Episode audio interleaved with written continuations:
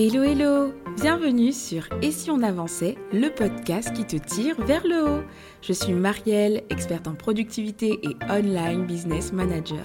Ma mission, aider les entrepreneurs et les porteurs de projets débordés à retrouver clarté, efficacité et sérénité dans leur chaos. Dans ce podcast, je marie conseils pratiques et introspection pour t'offrir des déclics, te guider vers une productivité authentique et te soutenir dans la quête de tes objectifs les plus fous. Alors installe-toi bien et bonne écoute Bienvenue dans ce nouvel épisode de podcast dans lequel je suis ravie de te retrouver comme à mon habitude.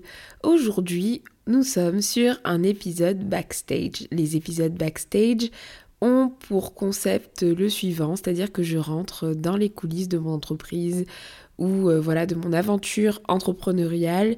Et donc ce n'est pas forcément un épisode de podcast de conseils pur et dur mais tu le sais comme d'habitude moi quand je te partage quelque chose c'est qu'il y a forcément quelque chose pour toi à en tirer. Et donc j'espère que ce sera le cas pour cet épisode où je vais faire avec toi le bilan après trois ans d'entrepreneuriat parce que oui, en tout cas à temps plein, cela fait trois ans que j'entreprends puisque j'ai, euh, je suis passée à temps plein sur mon auto-entreprise euh, en 2020, le 20 octobre 2020, le jour de mon anniversaire.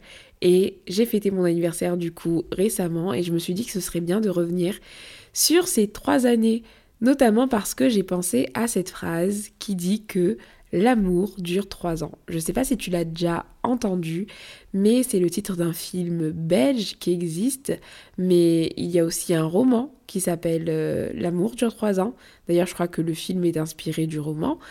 Cette histoire parle d'un homme qui a divorcé, qui n'a plus du tout foi en l'amour, mais au-delà du film, c'est aussi une phrase qui se base sur une étude scientifique qui montre qu'au bout de trois ans, les hormones de l'amour disparaissent dans une relation.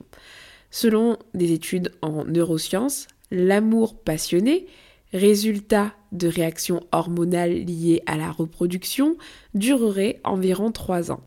Et si c'était le cas, en entrepreneuriat également? C'est pour ça que j'ai trouvé drôle de faire ce parallèle, parce que du coup ces études montrent que bah, cet amour qu'on connaît au tout début, où on est tout feu tout flamme, où on a des papillons dans le ventre, bah cet amour-là, il est rare en tout cas qu'il dure euh, très très longtemps.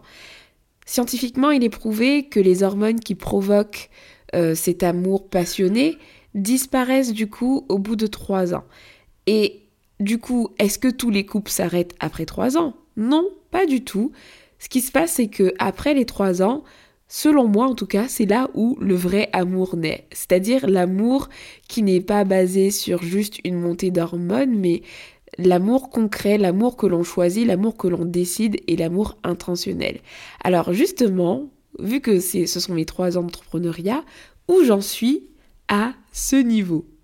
Parce que l'INSEE semble être d'accord avec cette étude, même si ce n'est pas une relation de couple, mais euh, L'INSEE, donc, euh, qui, propose aussi des statistiques, je cite, dit ceci.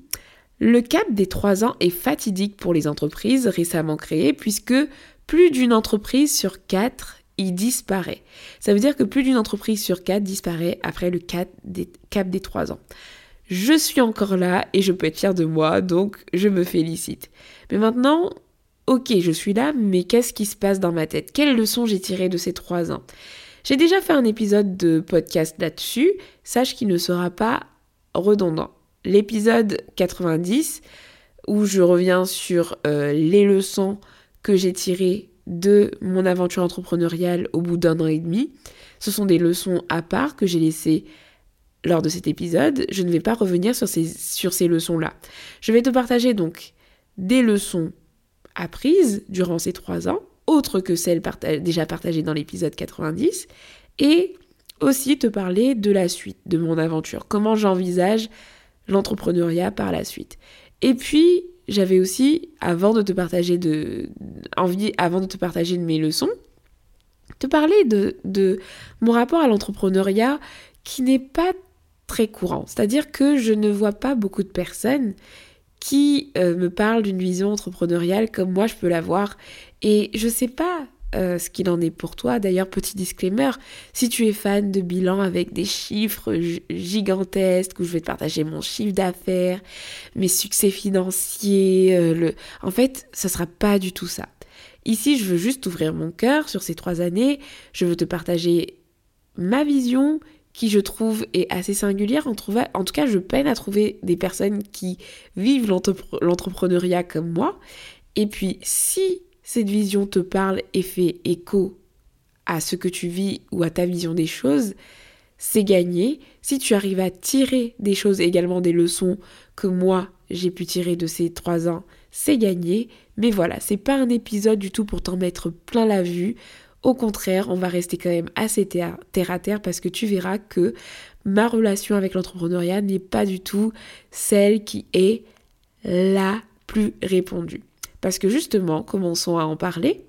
À mon niveau, contrairement aux histoires d'amour habituelles, l'entrepreneuriat n'était pas un coup de foudre. Ça me faisait de l'œil, oui, certes, parce que j'y voyais quelques avantages, mais entreprendre me faisait plus peur qu'autre chose. J'ai appris, par contre, à connaître l'entrepreneuriat et à finalement voir à travers l'entrepreneuriat l'opportunité de vivre une vie qui ressemblait un peu plus à mes aspirations. C'est-à-dire avec beaucoup de flexibilité, beaucoup plus de temps pour moi et beaucoup plus de passion. Sauf que contrairement à la théorie sur l'amour qui dure trois ans, je te le dis direct du coup, je ne suis pas amoureuse de l'entrepreneuriat et dans mon cas, mon amour pour l'entrepreneuriat n'a pas duré trois ans, mais j'ai dû le créer en tout cas. C'est un amour que j'ai créé de toutes pièces pour pouvoir évoluer et surtout atteindre un certain style de vie qui me faisait rêver. Contrairement aux personnes hyper passionnés parce que moi je distingue deux types d'entrepreneurs. Il y a les entrepreneurs qui sont passionnés par la liberté d'entreprendre. C'est vraiment la majorité des entrepreneurs que je vois moi sur les réseaux sociaux. Ils sont là à te dire que c'est trop bien d'entreprendre, c'est la liberté, je veux pas de patron, fini le 9-17, etc. Et puis, il y a des types d'entrepreneurs comme moi. D'ailleurs, si tu es comme moi, n'hésite pas à me faire un coucou parce que j'ai du mal à trouver des personnes qui ont cette vision des choses, en tout cas qui ont ce rapport à l'entrepreneuriat. Et pour moi, ces personnes sont les personnes qui voient l'entrepreneuriat comme étant un moyen. C'est-à-dire que pour moi, si j'arrive à atteindre mes objectifs via un autre moyen que l'entrepreneuriat, comme par exemple le salariat, j'y vais aussi. Je ne suis pas du tout de ces personnes qui te vendront l'entrepreneuriat comme étant la seule source d'épanouissement possible dans la vie. Je crois aujourd'hui qu'il y a des salariés qui sont foncièrement épanouis dans leur activité et c'est ok. Je crois également qu'il y a des entrepreneurs qui cumulent aussi le salariat ou qui cumulent d'autres statuts et qui s'épanouissent également. Pour moi, l'entrepreneuriat, c'est vraiment du sur-mesure justement. Ça n'est pas l'entrepreneuriat qui est mon objectif final, mais mon objectif, c'est avant tout de pouvoir avoir un maximum de temps, un maximum de flexibilité, un maximum de kiff et surtout pouvoir chaque jour être aligné à mes valeurs, être flexible et donc gagner assez d'argent aussi pour mener mon train de vie tranquillement. Voilà ma vision des choses. Si aujourd'hui j'ai un contrat en CDI qui me permet de faire la même chose, je ne dis pas non c'est pour te dire comme euh, l'entrepreneuriat n'est pas forcément un objectif. Mais l'entrepreneuriat me permet de vivre cette réalité. En débutant l'entrepreneuriat, moi, je n'avais pas du tout les paillettes dans les yeux, car j'avais tout de suite conscience de la réalité que ça allait être.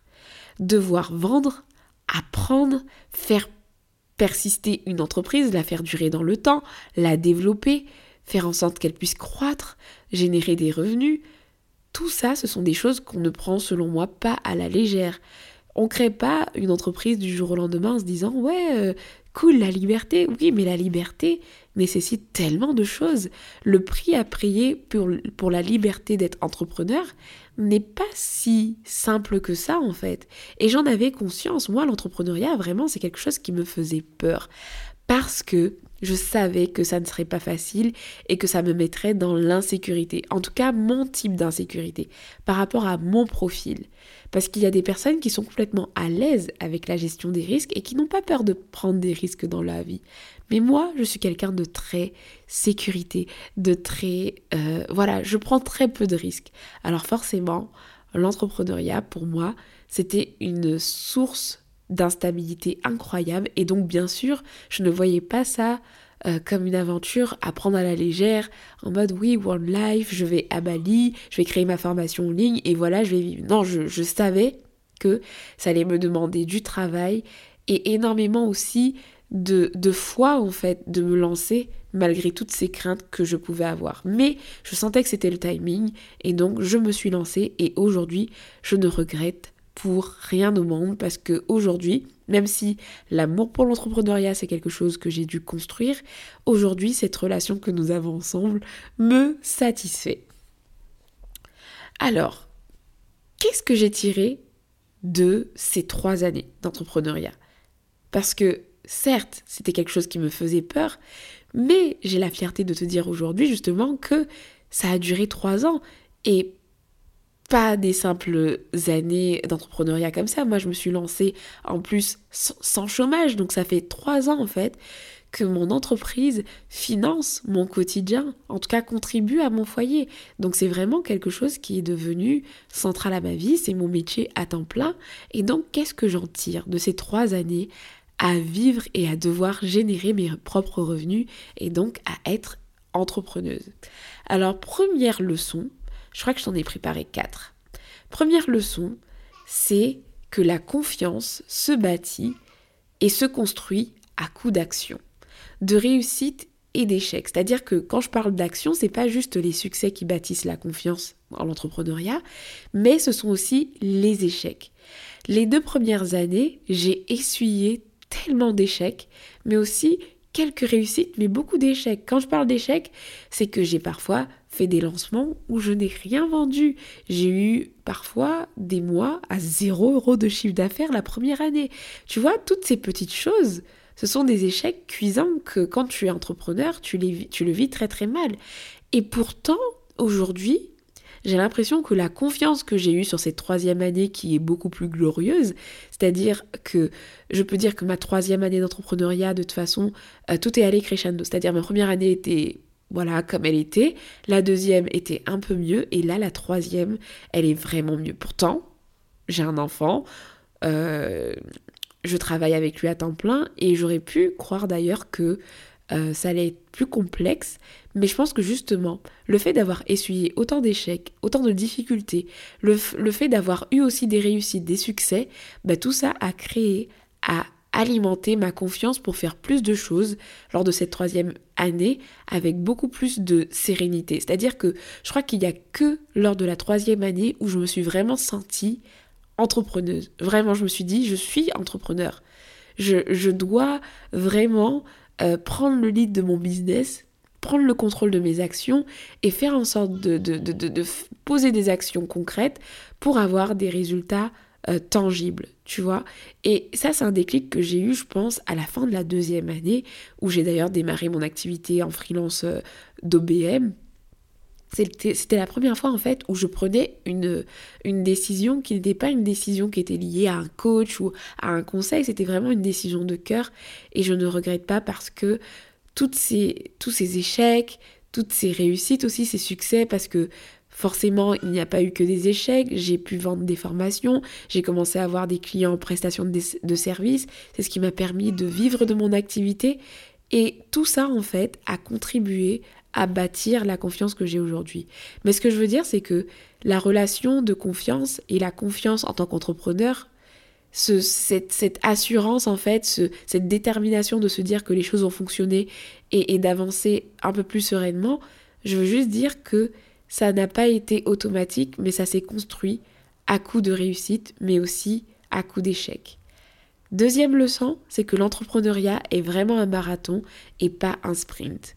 J'ai commencé cette aventure avec un groupe de business friends et aujourd'hui, il ne reste vraiment que moi dans l'aventure entrepreneuriale.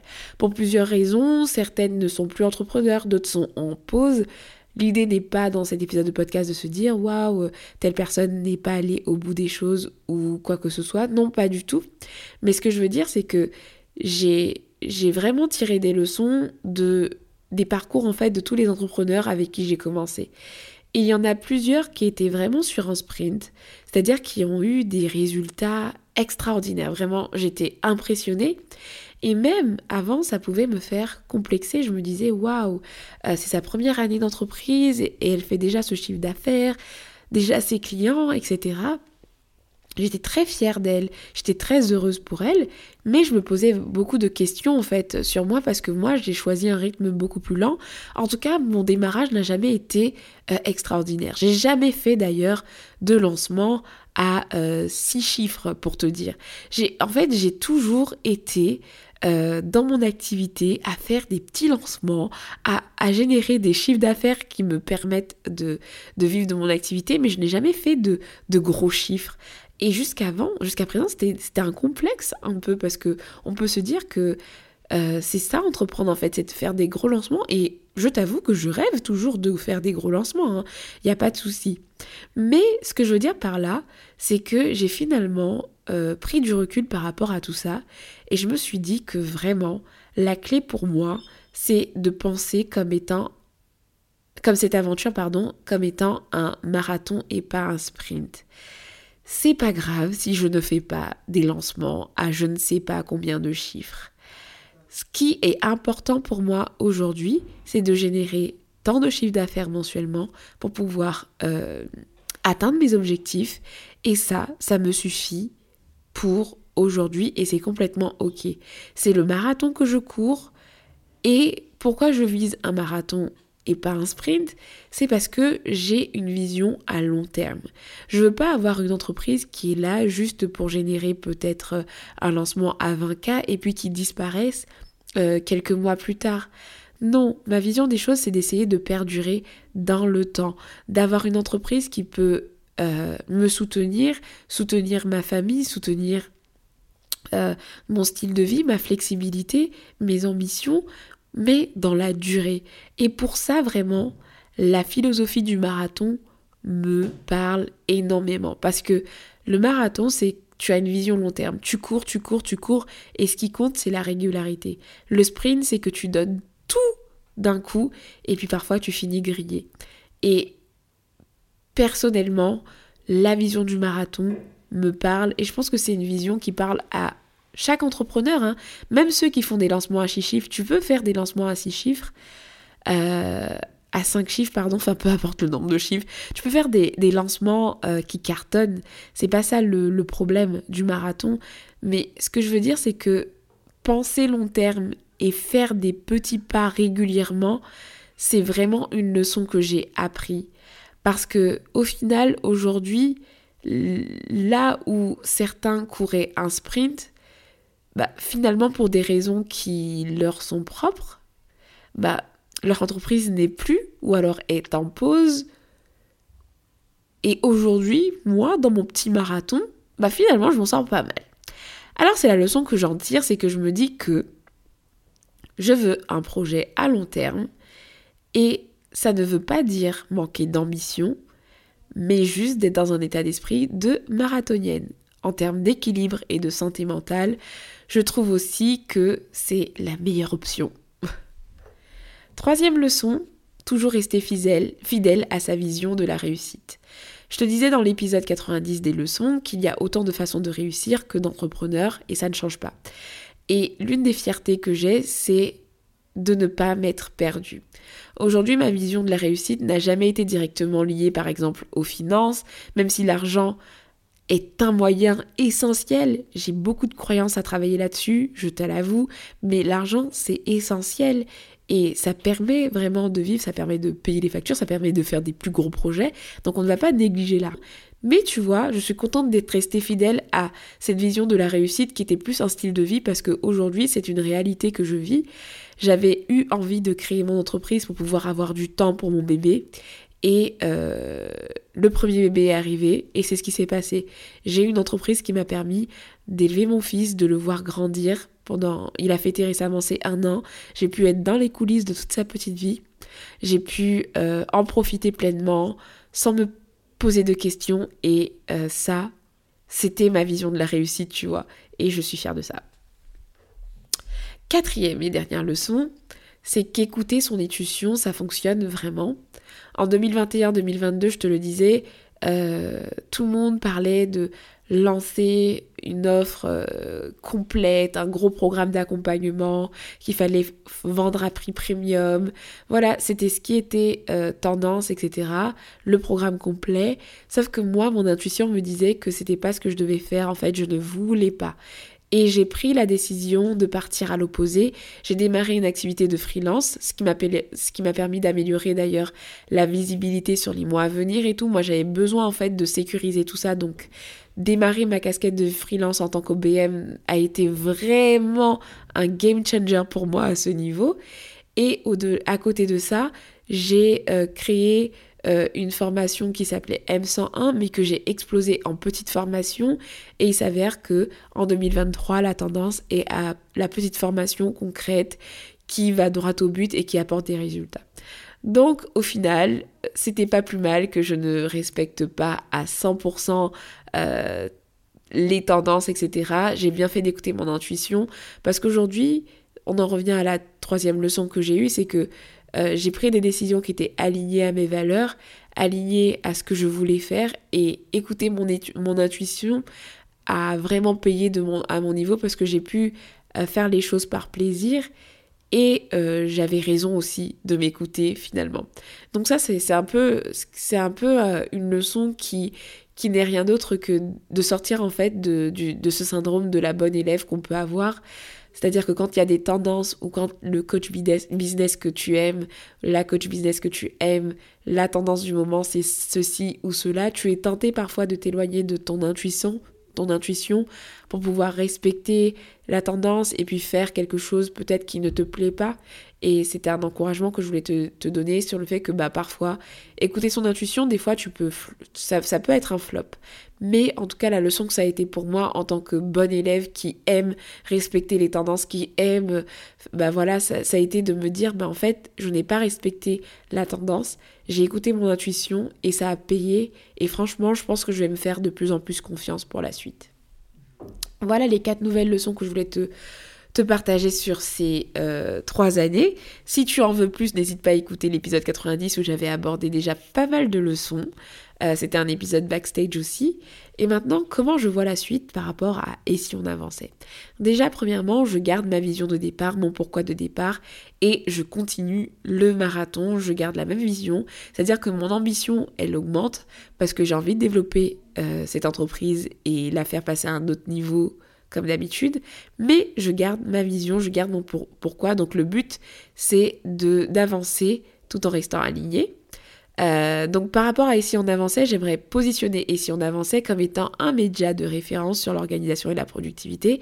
Saine, je précise, saine parce que on trouve de tout sur les réseaux sociaux et moi je sais que que, que, l'un de mes points forts, en tout cas dans ma vision des choses, c'est l'équilibre en fait. L'équilibre que je veux apporter entre le fait de travailler pour avancer dans tes projets, certes, mais de le faire sainement sans te griller les ailes.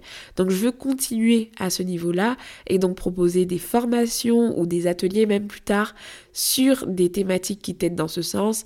Clarté 2.0 et productivité paisible existent déjà et il va y avoir des nouvelles formations qui vont rejoindre celle-ci dès l'année prochaine et je vais continuer à en produire. Voilà pour ici on avançait. Au niveau de mes missions d'online business manager, je dédie actuellement deux journées maximum par semaine à cette activité. Euh, j'ai une cliente régulière avec qui ça se passe super bien, que, donc que l'aventure continue. Et je garde toujours un quota pour des missions plus ponctuelles, etc. Mais là où quelque chose va quand même pas mal changer, c'est qu'il y a une nouvelle voie qui s'offre à moi, que je suis en train de d'explorer. C'est celle de la formation d'online business manager en fait parce que j'ai eu pas mal de demandes à ce niveau. Actuellement au moment où j'enregistre cet épisode de podcast, je vais démarrer un programme d'accompagnement en version bêta avec un groupe d'entrepreneuses, un groupe d'online business managers qui débutent leur activité.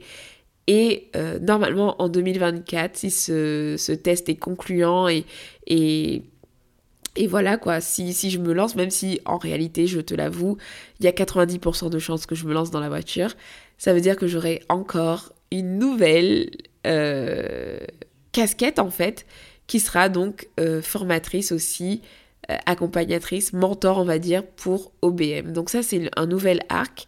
D'ailleurs, dans l'épisode 90, je te disais que l'une des leçons aussi que j'avais appris, c'était ne pas mettre mes œufs dans le même panier. Et comme tu peux le voir, je me suis quand même améliorée parce qu'aujourd'hui, mon activité, c'est le freelancing. Je fais aussi parfois des masterclass, des interventions et j'ai des missions d'OBM. Et là encore, avec euh, l'accompagnement, le mentoring d'OBM, je diversifie encore mes revenus. Alors l'idée n'est pas de diversifier non plus à tout va, hein. je parle pas de stratégie ici, mais en tout cas progressivement je sais que je suis contente en fait d'avoir euh, un écosystème d'offres et de pouvoir me dire que si jamais il y a une offre, quelque chose qui ne fonctionne pas, ben je sais que je peux m'appuyer sur autre chose. Ça encore c'est l'aspect sécurité dont j'ai besoin, tu vois, et, donc euh, je continue comme ça.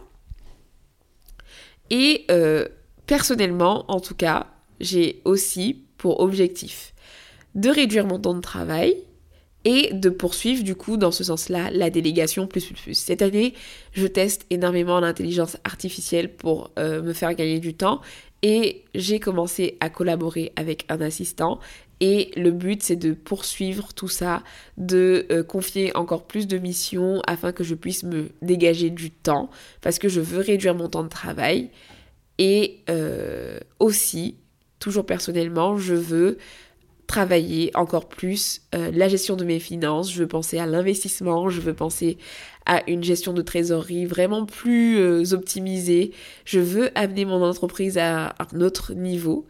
Et il est temps pour moi de cesser euh, certaines croyances que j'ai par rapport à la réussite. Parce que comme je te l'ai dit en fait, quand, tu vois la vie simplement, ben en fait j'ai du mal parfois à avoir des objectifs euh, vraiment ambitieux. Tu vois ce que je veux dire? J'ai tendance à avoir des objectifs qui sont très bien pour ce que je veux là, maintenant. Mais si je veux atteindre un autre niveau, avoir plus d'impact encore, pouvoir réinvestir des, finances dans d'autres projets, etc., il bah, va falloir que j'élargisse ma vision des choses sans avoir peur de perdre mon équilibre parce que je pense que c'est ce qui me fait peur.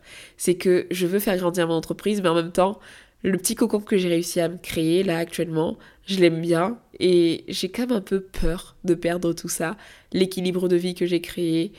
Euh, mais je sais que en optimisant et en travaillant toujours dans comme j'ai fait là en mode marathon peut-être peut-être que je vais avoir encore des échecs peut-être que je vais encore avoir des succès et avec tout ça en fait je sais que je vais réussir à euh, atteindre cet objectif en fait qui est de, de, de, de, croître encore sans perdre mon équilibre tout en respectant vraiment cette vision de vie que j'ai.